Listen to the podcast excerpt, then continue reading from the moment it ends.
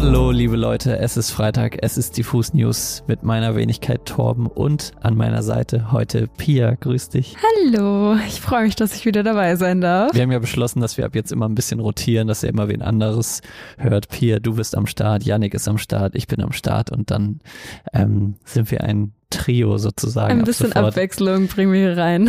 Voll. Und ich würde sagen, wir können auch direkt reinstarten in den vollgepackten Release-Freitag. Und zwar mit einer Schlagzeile.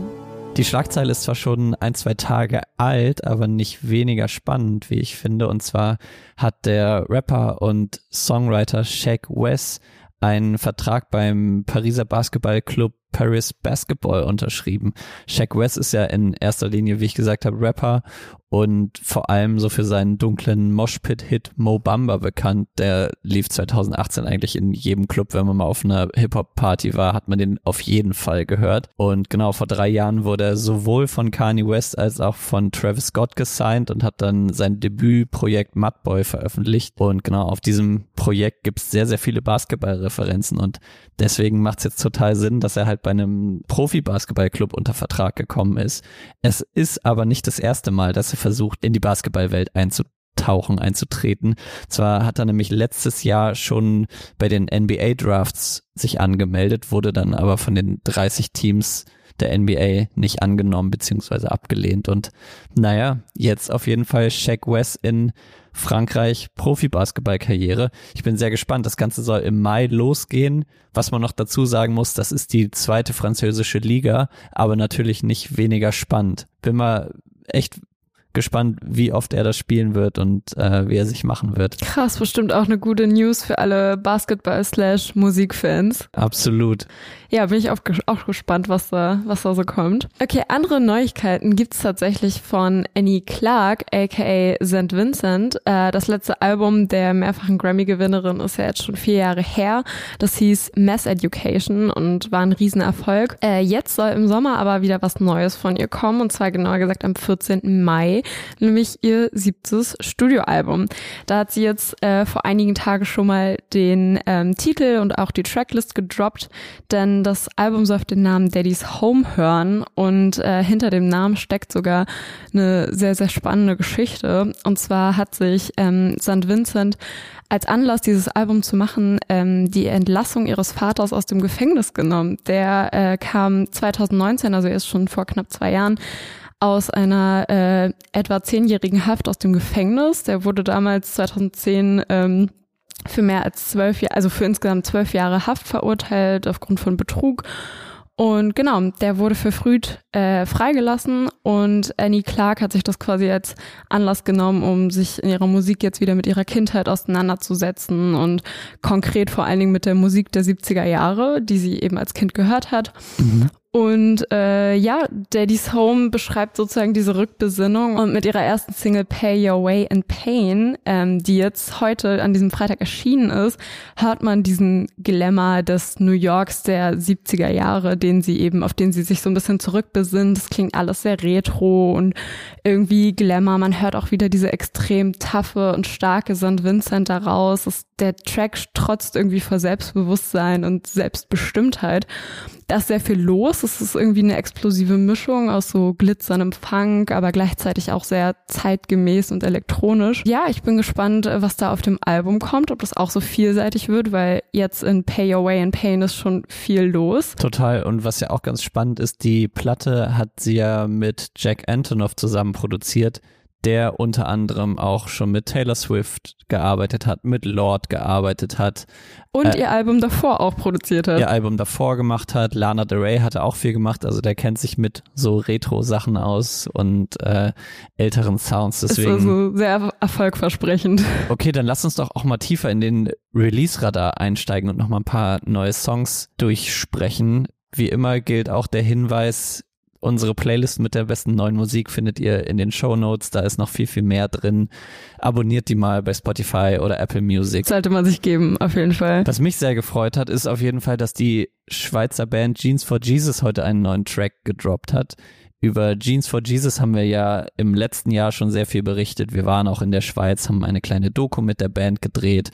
Die vier Jungs machen so im weitesten Sinne Hightech-Pop. Das sagen sie auch selbst zu ihrer Musik. Ist alles sehr elektronisch, sehr frickelig.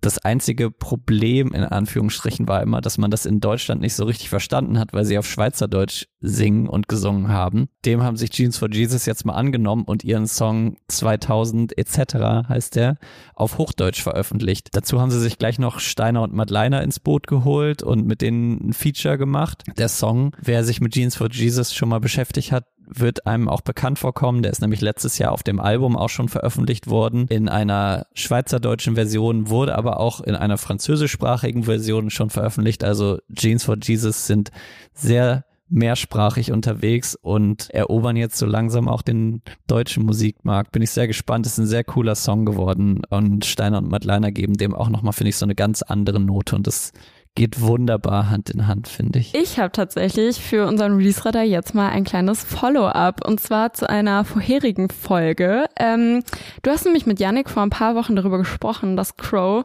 äh, angekündigt hat, dass auf seinem neuen Doppelalbum, das ja am 30. April erscheinen soll, ein Feature-Gast äh, zu finden sein wird, und zwar Shindy. Und das Feature ist tatsächlich heute rausgekommen. Die haben nämlich beide ihre Single heute Sometimes You Gotta Lose veröffentlicht. Ich finde, die haben sich dafür wirklich den perfekten Zeitpunkt ausgesucht. Das ist so ein richtiger Frühlings-Sommer-Hit, so aufblühend und ähm, irgendwie so stimmungsmäßig passt das echt gut in die Zeit. Wir haben auch heute in Berlin ja Top-Wetter, muss man dazu sagen. Stimmt. Die beiden ähm, machen sich so ein paar Gedanken über die Hochs und Tiefs des Lebens, über die Ups und Downs ihrer Karriere und das ist alles super smooth, entspannt und irgendwie relaxed und außerdem zeigen die beiden auch echt mal wieder, dass sie hervorragend mit Rap-Referenzen umgehen können und so erwartet einen als Zuhörer, als Zuhörerin ein charmantes Easy-Throwback und eine sympathisch eingebaute Fanta 4 Referenz, nämlich zu dem Hit Sie ist weg von 1995. Und generell, der Song ist auf jeden Fall eine Empfehlung wert. Vielleicht mehr für alle Crow-Fans als an die, alle Shindy-Fans. Voll, da haben die beiden sich ja mit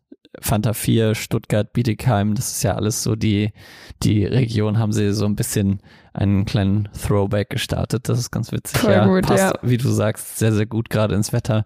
Was, was aber irgendwie gar nicht so reinpasst, ist ein sehr düsterer Song und der kommt heute von Rin. Rin hat ja erst vor kurzem bekannt gegeben, dass seine eigene Radioshow Kleinstadt Radio bei Apple Music startet. Die macht er zusammen mit seinem Produzenten Nintendo. Und genau im Zuge der Ankündigung hat er in einem Interview auf Apple Music gesagt, dass ein neues Album oder ein neues Projekt schon sehr fortgeschritten sei und seine Musik sich etwas verändern wird. Er sagt dann, ich kann sagen, dass wir bisher auf dem neuen Projekt die Grenzen dessen, was man sich als Hip-Hop-Artist erlauben darf, ziemlich ausgereizt haben. Ob das die Fans annehmen, weiß ich nicht. Gehe ich sogar eher nicht von aus. Aber es muss getan werden, das ist wichtig. Rins neue Single Mehr unterstreicht das jetzt, finde ich, mehrfach. Denn Rin fährt jetzt einfach einen Grunge-Film, bedient sich also in Sound, Look und viel total an den 90er Jahren Nirvana-Ästhetik und dieser ganze Grunge-Sound hält total Einzug in seiner Musik und wie ich gesagt habe, ist alles sehr düster, sehr unerwartet, aber irgendwie ist es auch total logisch, denn sein Labelkollege Kinder Grey geht ja auch in eine ähnliche Richtung. Der hat vor kurzem, letzte Woche, glaube ich, auch erst sein Album veröffentlicht und da gibt's auch einige grungige Songs drauf. Und ja, vielleicht ist das so das neue Ding. Ich meine, Grunge ist jetzt auch schon 25, 30 Jahre alt, da kann das auch mal wieder zurückkommen. Ist ein Fakt, ja, Los Berlino hat doch auch in letzter Zeit äh, in seinen Tracks auch so diesen Grunge-Film ist er auch gefahren. Ähm, ich tatsächlich weiß noch nicht so richtig, wie ich den Grunge-Rin finde. Ähm, ich wünsche mir, glaube ich, bisschen den Rap Rin wieder zurück. Aber ey, ich glaube, ähm, er hat da auch seine Fanbase für. Bei Apple Music im Interview hat Rin auch noch gesagt, wenn Nimmerland, also sein letztes Album, das Ende 2019 erschienen ist, introspektiv war, dann wird das nächste Projekt noch ein paar Schritte introspektiver. Also ein paar Songs sogar so, bis es weh tut. Und ich würde sagen, dass es mit mehr jetzt auf jeden Fall gegeben. Der tut schon, der tut schon ganz schön weh. Gute Überleitung übrigens zu unserem äh, nächsten Song im Release-Radar und zwar zu Leoniden, denn da geht es quasi auch düster und äh, sehr brachial weiter. Die Jungs haben nämlich heute ihre dritte Single zu ihrem für Sommer angekündigten Album mit dem total einfachen Namen auch äh, Complex Happening Reduced to a Simple Design veröffentlicht. Die Single geht aber tatsächlich glücklicherweise ein bisschen einfacher rein, beziehungsweise die prägt sich einfacher ein. Und zwar heißt sie nur Disappointing Life. Ähm, und der Name ist hier aber tatsächlich auch echt Programm. Also was wir von Funeral und Love gewohnt waren, reißen die Jungs irgendwie mit Disappointing Life total ein. Der Song schreit nur so irgendwie vor Enttäuschung und Wut. Also Sänger Jakob transportiert ja eh immer super viel Emotion und Kraft in seiner Stimme. Aber in Disappointing Life hat man echt das Gefühl, dass die Band so die gesamte Enttäuschung und Wut, die ja das Lebensgefühl der kompletten Welt quasi in letzter Zeit bestimmt hat, bündeln. Und die Jungs haben dazu auch ein sehr sehenswertes Musikvideo veröffentlicht, muss man sagen, in dem sie mit, ihr, mit den Kontrasten in ihrer Musik total spielen. Ich sag nur so viel Hundewelpen, pastellige Bonbonfarben treffen auf hemmungslose, auf die hemmungslose unruhige Hook, auf diesen brachialen Sounds. Mir ist da übrigens ein ganz interessantes Detail oder ein kleiner Fakt so am Rande aufgefallen. Denn falls ihr euch erinnert, wir haben ja letzte Woche über das Musikvideo von KIZ, von der neuen KIZ-Single VIP in der Psychiatrie gesprochen. Und in dem Video stürmt KIZ ja das Musikvideo eines, ja, 0815-Künstlers, der vor einem Hintergrund performt, der so aus Rettungsdecken mhm. gebaut ist. So dieses Gold, mhm. Silber, man kennt's ja, ne? Und ja. Leoniden haben anscheinend ähm, auch ihren Gefallen an diesem glitzerinspirierten Hintergrund gefunden und performen auch vor Rettungsdecken. Und ey, vielleicht wird es ein neuer Trend in Musikvideos.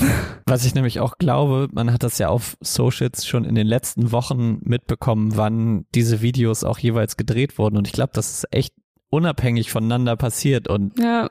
creepy auf eine Aber Art witzig auch. Ich meine, vielleicht starten die damit ja echt so einen, so einen kleinen Trend, weil man muss ja sagen, der Hintergrund funktioniert auf jeden ja, Fall. Sieht also super aus. sieht irgendwie immer nice aus und ja, fand ich irgendwie ganz witzig. Und zu guter Letzt habe ich noch einen Song und zwar kommt der von Danger Dan von der Antilopen Gang. Was man nämlich sagen kann, die Antilopen Gang wird des Arbeitens nicht müde. 2020 hat die Gang gleich zwei Alben veröffentlicht. Jetzt hat wiederum Danger Dan sein neues Soloalbum mit dem Titel Das ist alles von der Kunstfreiheit gedeckt, Spitzentitel, angekündigt. Und die Platte soll auch schon am 30. April erscheinen.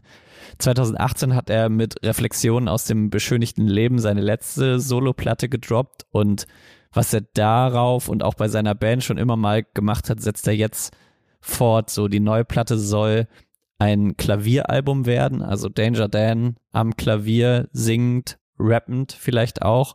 Und in der Pressemitteilung heißt es, das, ich zitiere das jetzt mal, weil das irgendwie sehr treffend ist, elf ergreifende Klavierballaden, die Comedian Harmonists Chöre mit Hannes Wader, Antifaschismus mit Liebesliedern und kluge Zeitgeistdiagnostik mit gen Himmel schwebenden Streichern vereinen.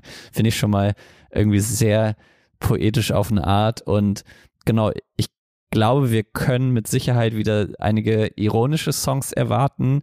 Die allererste Single Lauf davon zeigt jetzt, finde ich, aber auch, dass es schon persönlicher zugehen kann und wahrscheinlich auch wird. Danger Dan hat jedenfalls im Song den Tipp parat, lauf davon so schnell du kannst und fang irgendwo nochmal von vorne an. Und der passend dazu gibt's auch ein sehr schönes Video, in dem der Panikpanzer auch eine kleine Nebenrolle spielt und ja, das solltet ihr euch mal anschauen. Da spielen natürlich Klaviere auch eine, eine Rolle und ja, ist alles sehr stimmungsvoll. Ich bin sehr gespannt. Danger Dan auch immer witzig.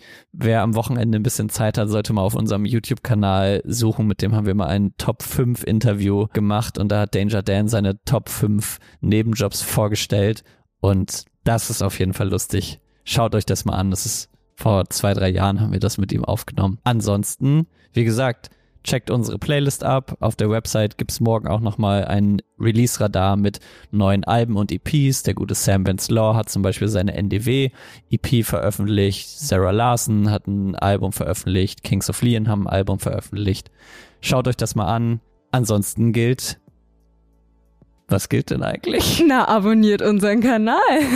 Ja, abonniert den Podcast, lasst uns einen Kommentar da.